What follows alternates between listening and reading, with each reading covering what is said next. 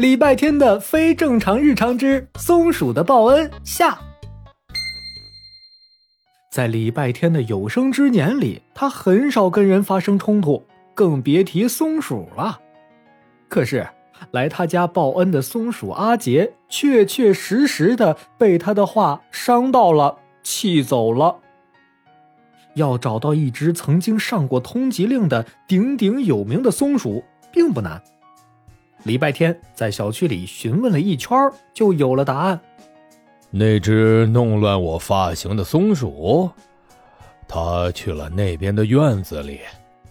谢谢你，大树先生。说起它我就来气，它抱着我就是一顿啃咬，边咬边挠，疯了一样。我又不是它的磨牙棒。抱歉，篱笆太太，他是在生我的气。哼，臭小子，上次你把沙包扔到我鸟巢的事，我还没找你算账呢。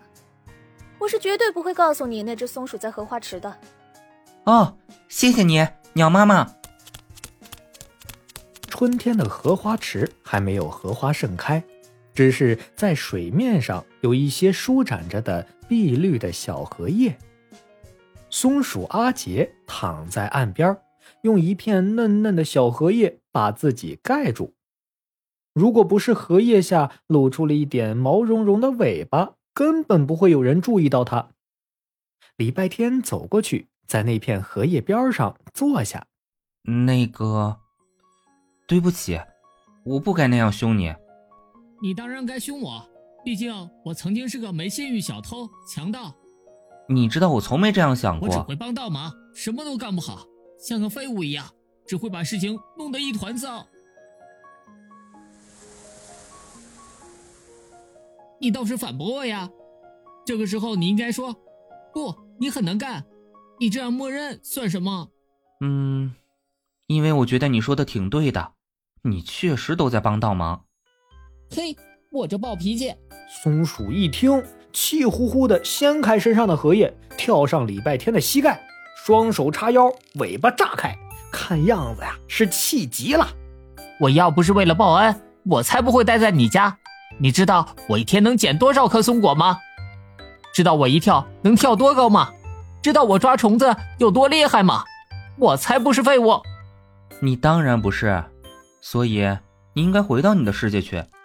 正炸着毛的松鼠愣住了。黑溜溜的大眼睛里突然亮起了星星似的光。我不会抓虫子，不会找松果，也不会像你一样在树冠上跳来跳去。在你眼里，我也是个什么都干不好的废物吧？不是，你不是。对，我不是。世界上哪有那么多笨蛋废物？只是放错了地方而已。我虽然数学永远考最后一名，但是我妈妈说，我是美术课上的王者。放错地方了，我不用你报恩，你应该在树枝上跳跃，应该追着虫子欢快的跑，应该刷刷几下就把猫狗帮耍得团团转。哈哈哈哈哈哈！那当然，那群笨猫傻狗从来都不是我的对手。你应该去做金坛小镇最嚣张、最霸气、呃，最快乐的小松鼠，而不是在我家当一个废物。你要赶我走？我想要你回到正确的地方去。那次荷花池边的对话结束后，松鼠阿杰就和礼拜天和好了。他依依不舍，一步三回头，眼泪哗哗的离开了李家。对此，李家的一家四口、一只猫都大松了一口气呀。哎呀，尤其是胖大星啊，他甚至在窗台上扭着肥嘟嘟的屁股，唱起了五音不全的歌。小小的猫儿呀，聪明伶俐呀，天天就爱晒太阳啊。哎呀，没有那只可恶的松鼠逼着我减肥，我真是太高兴了。你高兴的太早了。妈呀，你怎么突然出现了？等一下，你从窗外来的？我找到正确的地方了。就在你家窗外的这棵大树上，顺便我还收服了整个小镇的松鼠，请叫我松鼠之王，开心吧？以后我们每天都能见面了。不不不不不，我没有那么想见到你。别客气，别客气。你吃螳螂吗？吃毛毛虫吗？吃树叶吗？